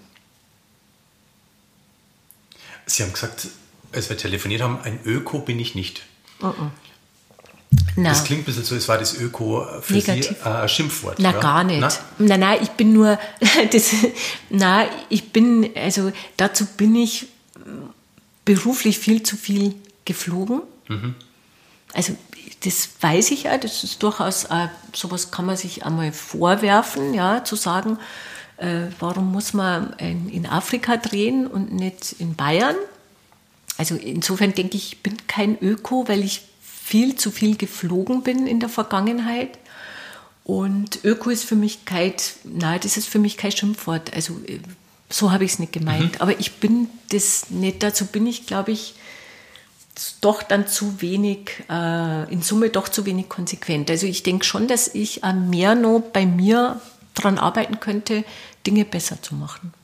Zum, Was, zum Beispiel? Na, zum Beispiel. Ähm, ich denke mir das immer, wenn ich beim Supermarkt zum Einkaufen gehe und dann sind halt dann doch die Schwammerl, die gibt es dann meistens mindestens in, der, in, in der, Ja, zum Beispiel das nicht zu kaufen. Also zum mhm. Beispiel jetzt, äh, äh, jetzt ist Corona, das ist jetzt ein bisschen schwierig, da fährt man jetzt wieder mehr mit dem Auto. Äh, mich vielleicht doch zu überwinden, auch in Corona-Zeiten wieder Zug zu fahren. Mhm. So. Oder, also ja, also es, dieses Einkaufen im, im, im Bioladen mit dem Verschweißten vielleicht dann doch das nicht zu nehmen und dann auf das Verpackte komplett zu verzichten. Also ja. einfach mal auszuprobieren, wie, wie geht denn das? Und das geht, äh, ohne diesen Verpackungsmüll äh, auszukommen. Wir haben mal in, der, in meiner Münchner WG ähm, den Versuch gestartet, eine Woche ohne Verpackung auszukommen. Mhm. Das geht, natürlich geht's. Und wenn es eine Woche geht, geht es auch zwei oder drei. Ja. Es ist ein bisschen mühsam, mhm. aber es geht. Okay. So, solche Dinge, ja. wo ich dann anmerke, ah, verdammt, jetzt habe ich doch wieder irgendwie, äh, jetzt könnte ich doch da noch was machen. Ihr tappt mir auch dabei, dann bin ich im Stress, dann holt man mal schnell was. Geht anders. Der Film, der bemüht sich ja sehr, äh, neue Perspektiven einfach einzunehmen und das Denken mal aus einer anderen Richtung. Ähm, der Satz ergibt jetzt keinen Sinn. Äh, Dinge anders zu denken. Es heißt doch einmal, wenn jetzt der Wald da so kaputt geht nach den Stürmen und nach den Borkenkäfern, dann sprechen wir von Katastrophe und von Vernichtung. Mhm. Sie zeigen da Ausschnitte aus Nachrichtensendungen, wo Journalisten das entsprechend kommentieren, ja. dass das ein, ein immenses Scheitern und so eine Vernichtung und Katastrophe ist. Und dann heißt es aber, alles, was passiert ist, wenn man ein paar Jahrzehnte Geduld hat, ist eine einzige Verjüngung des Waldes. Da wachsen jetzt dieselben Fichten wie vorher. In manchen Höhenlagen wächst auch gar nichts anderes. Mhm. Das heißt, es dauert nur seine Zeit. Also letztlich alles nicht so schlimm, wenn man das betrachtet. Die Demonstrationen, die Debatten der 90er und zur Gründung des Nationalparks. Also ähm, alles nicht so schlimm, äh, jetzt wirklich bezogen auf den Nationalpark, richtig, ja. Weil die Natur uns zeigt, und das tut die Natur immer und wird sie immer tun, die Natur ist immer stärker als der Mensch. Die Natur wird, äh, wird sich immer durchsetzen, aber sie wird anders ausschauen. Also sie, sie, das Beispiel Nationalpark hat uns ja gezeigt, dass, ähm, dass eine enorme Naturverjüngung stattfindet und kräftigere, widerstandsfähigere Wälder nachwachsen, als sie es davor waren. Weil davor teilweise Fichten waren in, in Gegenden, wo die Fichte gar nicht hingehört. Also die Natur zeigt uns immer den richtigen Weg. Aber, aber wir haben mhm. nicht die Zeit. Wir haben einfach nicht die Zeit. Wir haben sie vielleicht auch gar nicht mehr die Zeit angesichts des Klimawandels. Also wir, äh, wir müssen natürlich schon, und deswegen finde ich die Wissenschaft so elementar wichtig in diesem Nationalparkgefüge, weil die Wissenschaft untersuchen kann, also simulieren kann, wie es, wie es gehen könnte, ohne darauf zu warten. Mhm. Wir brauchen, wir haben jetzt hier warten müssen, sage ich jetzt mal, oder dürfen 50 Jahre. Das ist für einen Wald gar nichts. Für uns Menschen ist es wahnsinnig lang. Aber dieses Beispiel zeigt uns, dass es geht und dass wir vertrauen sollten auf die Selbstheilungskräfte der Natur. Ich bin jetzt nicht naiv, dass ich denke, ach, vertraut mir auf die Natur, dann geht da schon wieder alles. Das wird in dem Maße so nicht funktionieren. Das wird uns nicht die Welt retten. Aber mehr Wildnis und mehr zusammenhängende Gebiete, wo Wildtiere wechseln können, wo es Blühstreifen gibt zwischen dem einen dem anderen, mehr Wildnis in Wirtschaftswäldern. Das ist elementar wichtig und das ist die Aufgabe, ja, das ist unsere Aufgabe, weil wir sonst diesen Klimawandel dem nicht Herr werden.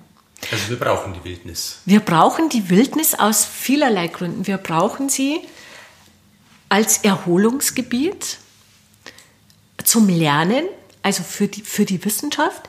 Wir brauchen sie, ähm, weil sie ein Garant ist für Biodiversität. Das zeigt ja der Nationalpark, wie viel äh, wie viel äh, Tiere, seltene Tier- und Pflanzenarten es dort gibt. Also 20 Prozent aller in Deutschland vorkommenden Tier- und Pflanzenarten existieren im Nationalpark Bayerischer Wald und dabei macht er eine Fläche aus von 0,01 Prozent Deutschlands. Also allein dieses Beispiel zeigt, wie elementar mhm. wichtig das ist. Also Biodiversität ist natürlich ein großes Stichwort und wir brauchen die Wälder auch ähm, für den, ähm, als Puffer gegen den Klimawandel. Der, der bayerische Wald wird meines Erachtens ähm, ein, ein, ein begehrter Ort werden, weil es da kühler ist wenn, wenn ich mir anschaue jetzt schon, wie wir in, also in München, wenn im Sommer das, die, die Stadt irgendwie 35 Grad hat und kaum mehr irgendwas grün ist und wenn ich hier mhm. zu meinen Eltern fahre, dann hat es irgendwie 8 Grad weniger oder 10 Grad weniger. Ich kann in den Schatten gehen. Ich habe äh, diese, das ist ja ein Feuchtigkeitsspeicher, ja. also mhm. so, ja. Und, und ich habe dort Tiere, die es woanders äh, gar nicht mehr gibt. Und dazu brauche ich auch Totholz. Also ich brauche dieses Totholz auch in Wirtschaftswäldern. Ich darf nicht den, den ganzen Wald abholzen. Ich muss auch was übrig lassen, damit der Specht eine Höhle findet und dann nisten kann, ja, damit sich Pilze, also das hängt ja alles, alles hängt mit allem zusammen und das haben wir irgendwo vergessen. Und wenn wir dauernd rumfuhrwerken, dann, dann dann fällt ein Teilchen weg und dann bricht das ganze System zusammen. Und das ist, was wir einfach irgendwo verlernt haben, zuzuschauen und, ähm, und die Natur machen zu lassen. Und dabei zu lernen, wie die Natur Probleme löst. Genau. Wobei die Natur, der Mensch muss schon auch was tun. Also wir leben ja nicht mehr im, so geht's halt nicht mehr. Wir sind einfach viel zu viele für ja. diesen Planeten. Also der kann uns, so wird's nicht funktionieren. Der Mensch muss, der kann sich heute nicht zurücklehnen. Also mein Plädoyer ist jetzt nicht, auch wir lehnen uns jetzt in den Liegestuhl zurück und schauen, und mal, was, was passiert. passiert. Das ist natürlich Blödsinn. Ja. Aber wir müssen bewusst, wir, das macht ja eh der Mensch. Der Mensch kann es ja nur machen, dass er bewusst Wildnis zulässt. Das ist ja auch ein aktives Tun durch Nicht-Tun. Verstehen Sie? Ja, das ja. ist ja das, das Irre. Ja. Das tut ja auch der Mensch. Und der Mensch muss es auch tun und steuern und berechnen, weil sonst wird es ja gar nicht funktionieren. Jetzt muss ich nur über eine Szene in diesem Film reden, wo es um, um die Menschen geht. Sie zeigen da das Wolf auslassen oder Wolf austreiben mhm. in Bodenmais. Ja. Da ziehen Männer bei der Tradition durch einen Ort mit gewaltigen Glocken, falls irgendjemand das noch nicht kennt, machen einen Höllenlärm mhm. und verjagen symbolisch den Wolf. Ja. Jetzt zeigt der Film an anderer Stelle, wie wahnsinnig wichtig eigentlich der Wolf ist für einen gesunden Wald. Mhm. Und wenn es einen Wolf irgendwo gibt, dann gibt es da entsprechend ein bisschen weniger Rehe und weniger Verbiss und der ganze Wald entwickelt sich in seiner Diversität sehr zum Positiven, weil es da einen Wolf gibt. Ja. Aber natürlich ist irgendwo der Bauer, der sagt, der frisst meine Nutztiere auf. Und zwar mhm. reihenweise und der muss weg. Und jetzt haben wir diese Tradition, die jedes Jahr begangen wird mit diesen Glocken und man feiert, dass der Wolf weg muss. Und sie sprechen da mit ein paar Leuten die dann sagen, der Wolf, das ist gut und recht, aber nicht bei uns. Der soll im, im Wald sein, aber der mhm. soll hier raus. Ganz böse gesagt, da kommt der Mensch ein bisschen rüber wie, wie ein Trottel eigentlich. Also das ist natürlich total gemein jetzt denjenigen gegenüber, die sie da interviewt mhm. haben. So, aber die, ja. diese Männer kommen da nicht gut weg aus meiner Sicht. Ja. Wie, wie sehen Sie dieses Spannungsverhältnis? Also, ich, ähm, also dass die Männer da nicht gut wegkommen, das das mag sein in der Wahrnehmung. Also das Spannungsfeld, ich verstehe die Menschen. Also, ich, ich, also die, die üben in erster Linie Brauchtum aus. Ja, das ist ja per se nichts Falsches. Ja. Das wird in, überall, das haben sie im, im Oberland haben sie äh, das, äh, da haben sie nicht das Wolf austreiben, da haben sie das Vertreiben der bösen Geister. Also das ist jetzt ja einfach mal Brauchtum, ja. völlig wertneutral gesehen. Und dann gibt es diese Diskrepanz, äh, die ich auch verstehe. Äh, ich verstehe sie hierzulande nicht, weil wir haben wenig äh, Nutztiere, die gerissen werden und wir haben Entschädigungen. Also ich verstehe das jetzt eher, wenn, wenn, wenn jetzt ähm, wenn es jetzt eine Region ist, wo unglaublich viele Schafhalter sind, ja, mhm. wo sie hier hunderte, tausende von Schafen haben, das haben wir ja im Bayerischen Wald nicht. Also ich verstehe die Menschen sehr wohl, ähm, aus, aus Ihrer Sicht, weil das ist jetzt von meiner Warte her betrachtet schon wieder die Sicht, ich sage jetzt mal die Sicht der Münchnerin. Ja, ich sitze in München und da kann ich natürlich super sagen, ja, der Wolf, der muss natürlich dahin. Ich sitze aber nicht im bayerischen Wald ja. ähm, und und habe dann womöglich wirklich den Wolf vor der Haustür. Aber so ist es nicht. Der Wolf ist nicht vor der Haustür. Es sind zwei Wolfsrudel und die sind weitläufig grenzüberschreitend unterwegs. Und wenn die Einheimischen sagen, der Wolf kehrt nicht hierher ins Dorf, dann würde ich sagen, ja, da haben die Einheimischen recht. Der gehört nicht ins Dorf. Und Sie sagen, da ist er aber auch nicht. Äh, da ist er ja auch nicht. Und insofern finde ich das jetzt auch nicht äh, den Einheimischen gegenüber wenig wertschätzend oder dass die da, ich sage jetzt mal, blöd wegkämmern, mhm. weil was die sagen, kann ich verstehen. Und ich kriege oft dann auch diesen Vorwurf, dass äh, dass ich sage, ja, was habt ihr denn für ein Problem mit dem Wolf? Der Wolf geht doch nicht an die Menschen dran. Dann sagen die oft, naja, du sitzt in München, du hast das Problem nicht. Dann sage ich, aber ihr habt doch auch nicht das Problem. Der Wolf ist doch nicht in eurem Garten, ja.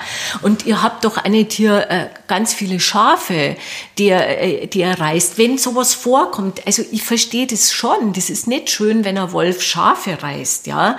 Und der Wolf reißt ja nicht eins, sondern der reißt ja dann ganz viele. Und das ist auch das ist nicht schön für jemanden, der gern, also das, da muss, muss es eine Entschädigung geben, aber es gibt ja, es gibt ja so vieles, es gibt die Weidezäune, es gibt diese speziellen Hunde, es gibt auch immer Entschädigungen und ich glaube, was ganz, ganz wichtig ist, am Beispiel Wolf ist diese Ammenmärchen endlich einmal aus den Köpfen der Menschen zu bekommen. Der böse Wolf. Kein Rotkäppchen mehr. Ja, der Wolf ist immer böse, ja, und der, das ist so tradiert, das ist in unseren Köpfen so drin, ja. ja. Genauso wie es in unseren Köpfen drin ist, dass der, der Mensch gestalten muss. Und das muss halt mal irgendwann aus diesem Kopf raus. Und wir diskutieren ja, wir sind ja Gott sei Dank in einer, in einer Demokratie, wo jeder seine Meinung sagen kann und die werden ja ernst genommen. Aber ich finde, die Wildtiere brauchen einfach auch eine Stimme, ja. Äh, und die haben halt einfach keine, wenn es nicht Menschen gibt, die ihnen eine geben. Mhm. Und deswegen ähm, würde ich immer auch die Sicht der Tiere sehen und mich gegebenenfalls dafür stark machen. Ja, das ist interessant. Ich stelle mir die Frage, wie viel Wildnis verträgt denn der Mensch? Aber um das zu debattieren, bräuchte man ja auch ein bisschen was Wildes, das seine Stimme erheben könnte. Richtig, das ist genau. philosophisch, aber. Mhm. Ja, aber das ist vollkommen richtig. Es ist nämlich, es gibt Untersuchungen, dass der Mensch äh, nur einen bestimmten Anteil an Wildnis verträgt, dass es ihm, dass es ihm dann Angst macht. Mhm. Ich verstehe das auch. Ich habe ja vorhin auch gesagt, mir macht es ja auch Angst. Ich würde jetzt auch nicht gern da übernachten ja. wollen. Und wir haben diese Diskussion auch gehabt innerhalb des Teams. Wir finden alle Wildnis super. Und ich, äh, ich erinnere mich an eine Aussage meines Cutters, also Georg Fischer, ein ganz wunderbarer ähm, Cutter, der sagt, ja, finde ich super toll, aber äh, wenn ich dann in meinem in München auf der Terrasse schlaf und da knistert irgendwas, dann, uh, dann wird es so komisch, ja? ja? weil wir es einfach gar nicht mehr kennen. Mhm. Und, ähm, und und deswegen meine ist es so wichtig, sie zu haben und auch Nationalparke zu haben, weil Nationalparke auch einen Bildungsauftrag haben. Nämlich den Menschen heranzuführen mit dieser Wildnis zu konfrontieren. Und, und, nur wenn ich was kenne und erlebe, dass es mir nichts tut und wie positiv das sein kann, dann kann ich es auch wertschätzen und dann kann ich es auch unterstützen. Und das macht ja der Nationalpark durch seine Bildungsarbeit ganz stark. Und deswegen kann man aus meiner Sicht nicht genug Wildnis haben. Und der Film ist ein absolutes Plädoyer für mehr Wildnis auch in unseren Wirtschaftswäldern. Kennenlernen kann man die Wildnis da schon. Ich finde es sehr interessant, dass man aber mit großer Faszination im, vor einem Wolfsgehege steht, nicht im Wolfsgehege. Ja, ja. Und sich erfreut am Wolf, aber wehe, der wäre irgendwo jenseits des Zauns. Mhm. Ist ja auch eine Diskrepanz. Das kommt in dem Film auch vor. Wir sind fasziniert von dem Wolf, solange er hinterm Zaun ist. Ja. Tja. Und da geht es wieder genau darum, zu lernen, Moment, was mache ich da? Ich schaue mir diesen Wolf an und finde den super und gehe da hin und mache Fotos. Und wenn er außerhalb des Zauns ist, ja bloß nichts wie weg. Ja, diese Diskussion müssen wir führen. Und wir müssen sie, äh, wir müssen die Menschen ernst nehmen. Und ich glaube, das tut jeder. Das tut auch der Nationalpark ja. in seiner ganzen, mit seiner ganzen Art der Aufklärung. Und, ähm, und da wird ja viel gemacht. Aber ja, der, der Wolf hat, der kann ihn selber sprechen. Er braucht eine, eine Stimme. Und es gibt jetzt wieder Luchspopulationen im, im Bayerischen Wald. Ja. Und es gibt zwei Wolfsrudel. Zwei Wolfsrudel. Was machen wir jetzt, wenn noch der Bär zurückkehrt? Der kehrt leider nicht zurück. Der kehrt nicht zurück? Nein, das schafft er nie. Der mhm. kommt, der müsste ja da irgendwie, ich weiß nicht, der müsste ja ganz viel äh, Begleitschutz haben, äh, damit, er, äh, damit er über Autobahnen und, und sonstige Dinge überqueren kann. Der Bär kommt, ich sage jetzt leider, weil ich bin ein großer Sie merken schon, ich bin vielleicht doch äh, Öko. Öko bin ich nicht grün, ich weiß es nicht. Ein, ähm, aber äh, der Bär kommt sicher nicht zu uns in den Bayerischen Wald und auch nicht in den Schummerwer.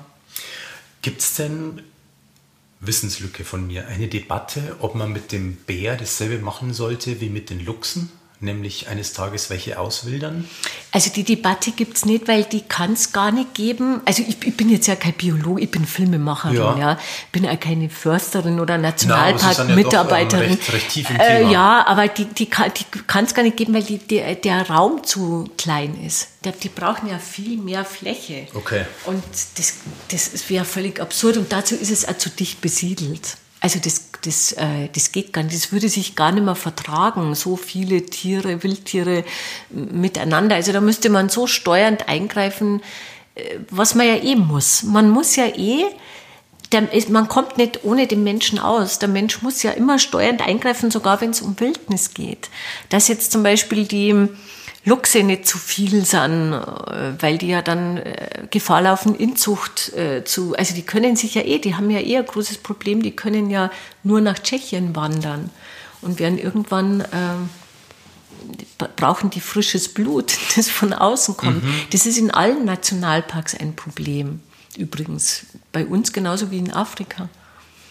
Oder egal wo auf dieser Welt. Weil einfach der Druck, der Bevölkerungsdruck so stark ist, dass diese Gebiete immer kleiner werden und immer mehr zurückgedrängt werden und dann natürlich Menschen drumherum siedeln und dann haben sie natürlich Probleme. Dann ist es ein Riesenglück, wenn eines Tages ein Wolf aus Polen und ein Wolf aus Italien sich im Bayerischen ja, Wald treffen. Absolut. Also aus meiner Sicht ja. ja. ja. ja. Apropos Wolf und Treffen, das wollte ich noch mal fragen, wenn man dreht in der Wüste Gobi, in Afrika, in Usbekistan, was weiß ich, wo sie überall gedreht haben. Ist es wirklich auch gefährlich, einen Dreh in so vielen wilden Orten zu machen?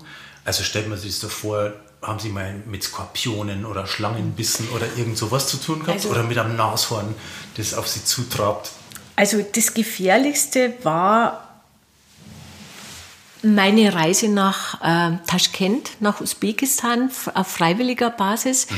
zu einer Zeit, als dort ähm, ähm, die Taliban im Grenzgebirge unterwegs war, also zwischen Usbekistan und Afghanistan und als es diese Selbstmordanschläge gab, also wo sich Menschen in die Luft gesprengt haben und wo auch Geiseln genommen wurden, also Urlauber oder Europäer. Ja.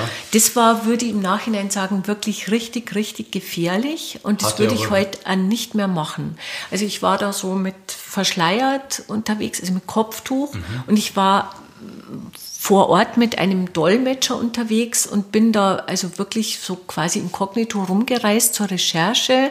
Also ich würde das heute nicht mehr machen. Ja da habe ich einige Situationen erlebt, die wirklich gefährlich waren. Und bei dem Rest meiner Dreharbeiten ähm, versucht man natürlich immer, dieses Risiko zu minimieren, indem man einheimische Ranger mit dabei hat, indem es sind immer Übersetzer dabei, es sind immer Menschen dabei, die die Gegend kennen, mhm. aber sie können sowas natürlich nie ausschließen. Also wir, wir übernachten, wir haben in äh, in Namibia im Freien übernachtet, also in so Schlafsäcken im Freien und natürlich sind da in der Nähe Wildtiere. Aber es ist immer jemand dabei, der sozusagen Wache schiebt, ja. Mhm. Also, aber ich, man kann sowas nicht ausschließen. Es ist sehr, ich würde mal sagen, sehr abenteuerlich. Gefährlich, ja. Das ist auch gefährlich, wenn Sie Auto fahren. Ja, wenn Sie sich hier ins Auto setzen und auf die Autobahn fahren, das ist auch gefährlich. Also ich würde jetzt nicht sagen, gefährlicher ist es meines Erachtens nicht gefährlicher als hier in dem Wahnsinnsverkehr sich da dem auszusetzen, ohne Geschwindigkeitsbeschränkung. Also so, ja. Mhm. Ähm, aber es ist schon, also es kann Ihnen natürlich passieren, dass Sie, hey, wir, wir haben einmal irgendwelche, wir waren einmal krank bei den Dreharbeiten. Es kann Ihnen auch passieren, dass Sie Malaria kriegen. Ja, ich habe es Gott sei Dank nicht bekommen.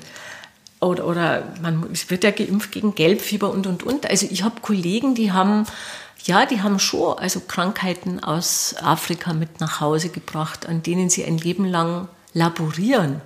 Das würde ich dann sagen, ist gefährlich. Aber ja. tja, wie hoch ist die Wahrscheinlichkeit? Man muss immer sehr sorgsam damit umgehen.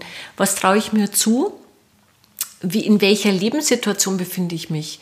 Also ich habe den Job kann man jetzt zum Beispiel nicht machen, wenn man Kinder hat. Finde ich das jetzt nicht sehr verantwortungsvoll, sich solchen Dingen auszusetzen. Mhm. Und da muss, da muss man halt einfach immer so ein bisschen schauen, ja. Wie, wo befinde ich mich gerade? Wie, wie alt bin ich? Wie fit bin ich? Und was will ich vom Leben? Was traue ich mir zu? So, und dann ist es, finde ich, nicht gefährlicher als Autofahren zum Beispiel. Das finde ich nämlich eigentlich sehr gefährlich ja. bei genauer Betrachtung. Ja. Und es kann in einer Zeit so weitergehen für Sie? Also ich merke jetzt schon, ja klar, also das Filme machen auf alle Fälle, ja. Dieses Abenteuer ähm, gerne auch, aber nicht mehr so strapaziös. Also ich, ich kann jetzt irgendwie so drei Wochen in der Jurte äh, auf so einem harten Boden, da wird es jetzt langsam ein bisschen eng. Da merke ich einfach, dass ich Rückenschmerzen habe. Mhm. Aber ansonsten ähm, hoffe ich sehr, dass wir bald wieder, ähm, ja, dass, dass wir bald wieder reisen können dürfen. Ich muss jetzt nicht mehr irgendwie in die entlegensten Gebiete, aber Europa finde ich nach wie vor sehr spannend und da gibt es so viel zu entdecken. Also ich muss jetzt nicht mehr nach Afrika beruflich. Das mhm. finde ich jetzt nicht mehr notwendig.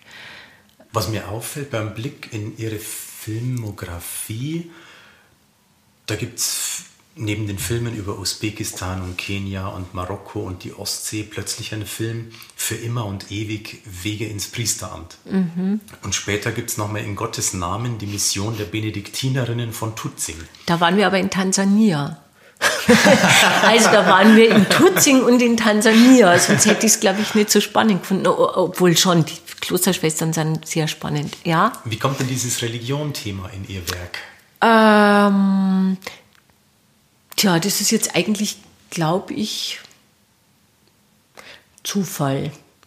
Ähm, also die, diese, also ich bin für beide Filme angefragt worden. Mhm. Die habe ich mir jetzt nicht selber ausgesucht, sondern das war also eine Auftragsarbeit. Und ich fand es sehr spannend, mich mit jungen Männern auseinanderzusetzen, die wirklich so im 21. Jahrhundert Priester werden wollen. Ja. Das finde ich einfach spannend. Ja. Und mit einer 40-jährigen Frau, die ähm, äh, absolut sportlich ist, die Kitesurfen geht, die total, also eine, man würde so sagen, eine hippe junge Frau, ja, also jung, 40, mhm. äh, die ins Kloster geht. Das mhm. finde ich spannend und deswegen habe ich das gemacht. Mhm. Und es waren zwei sehr, sehr, sehr eindrucksvolle Erfahrungen und mit, der, mit dem einen Film, also mit den Klosterschwestern, da, da waren wir dann eben in Tansania und mit der dortigen Priorin, also auch einer Missionsbenediktinerin, bin ich immer noch befreundet. Die habe ich vor zwei Wochen am Starnberger See getroffen. Und ich, für mich ist ins Kloster an den Starnberger See zu fahren ein, ein Stück weit sowas wie es klingt jetzt auch blöd, aber es ist so wie heimzukommen, weil ich, da, ich war da so oft in diesem Kloster. Ich habe zwei Filme dort gemacht. Ich kenne da äh, die, die, Kirche, ich kenne den, den, Essensraum, den Meditationsraum. So. Also für mich ist es sehr schön, dass ich immer nur dahin kommen kann, dass zum Teil die Schwestern nur leben mhm. und dass ich dort da immer willkommen bin. Und mir gibt es schon was, diese, äh, diese Gespräche mit Menschen, die sich ja, die sich irgendwie so auf, auf einem spirituellen Weg befinden. Ähm, also ich bin jetzt nicht, also ich habe jetzt mit der Religion wirklich so nichts am Hut, aber also ich finde das unglaublich bereichernd. Ähm, wir, wir sprechen da sehr viel über, also wir meditieren gelegentlich einmal zusammen und äh, ich weiß nicht, ich finde, das ist einfach ein sehr, ein sehr intensiver Austausch über Dinge, die sich uns so gemeinhin entziehen und wo man einfach neue Anregungen bekommt. Und das mag ich sehr gern. Und ob das jetzt der, der junge Priester ist oder die Ordensschwester oder der, der Künstler oder der, der Bauer in Namibia oder der Holzarbeiter im Bayerischen Wald, alle haben was einem zu erzählen und von jedem kann man irgendwie profitieren und alles sammelt man so und das macht dann irgendwie so das Leben aus. Ich weiß nicht, also ich, ich glaube, man ist so die Summe äh, seiner Erlebnisse und ich verbringe sehr viele Zeit mit diesen Menschen und sehr intensive Zeit und ich glaube, dass einen das schon sehr prägt. Summe seiner Erlebnisse, vor allem auch mit den Menschen. Ja, absolut. Also mit den Menschen in ihrer Umgebung. Also die Umgebung macht ja, prägt ja den Menschen und umgekehrt. Also die Klosterschwester ist ja nur so, weil sie im Kloster ist ja. oder auch, ja. Oder der, der Ranger in Namibia oder im Nationalpark Bayerischer Wald, der ist ja auch geprägt von seiner Umgebung. Und dieses Wechselspiel, das finde ich sehr spannend.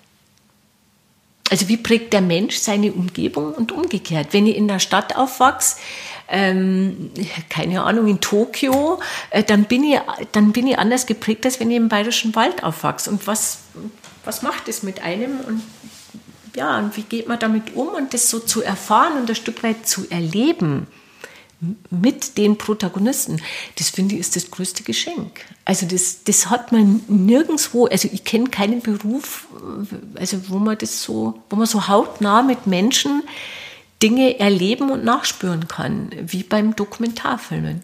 Als Journalist darf man es manchmal. Als Journalist, ja, ich bezeichne mich aber nicht als Journalist. Also das bin ich nicht. Ich bin, äh, ich ich würde mal sagen, eher. Achso, nein, ich spreche von mir. Von Ihnen, ich ja. Mein, Sie, ja Sie jetzt, jetzt mit, momentan ja. Mhm. ist es auch sowas. Ah ja, okay, dann Ich finde, es sind immer so, so kleine ähm, Fenster in, in ein Leben und in einen Menschen und in einer Welt, wo ich eigentlich niemals hinkommen würde. Und dann können wir uns jetzt verabreden am Samstagnachmittag und uns in dieser Art und Weise austauschen und hinterher bin ich einiges reicher als vorher. Ja, ich auch. Und das ist ein großes Privileg, finde ich. Ja. Und es macht einfach unglaublich viel Freude. Haben wir den richtigen Beruf für beide? Ja, würde ich so sagen, ja. Absolut, ja. Ja. Dann Super. vielen Dank. Ich danke Ihnen. Danke für die Gastfreundschaft. Ja, danke fürs Kommen und ähm, und ja, für, mein, für, für den Blick in die Wildnis und in alles, was damit äh, zusammenhängt. Ich werde Sie dann einladen zum, zur Premiere, egal wie sie stattfindet, ob im Kino oder online, weil so ein Film muss man, im, also online geht eigentlich gar nicht, so ein Film muss man im Kino sehen. Mit der ganzen Akustik, mit der Musik, diese ganzen Tiergeräusche, die Geräusche des wilden Waldes, das erschließt sich einem nicht so am, am Computer also klar. es wird ihn im Kino geben. Also ich habe immerhin vom Computer auf meinen relativ großen Fernseher gestreamt. Ja, das da, ist natürlich schon mal toll. Da, da ging es, aber es ist natürlich kein Kino. Na, Kino ist einfach nochmal. Okay, also anderes. wir sehen uns im Kino. Wir sehen uns im Kino. Toi, toi, toi, ja. dass das bald wahr wird. Ja, Dankeschön. Dankeschön. Ciao. Ciao.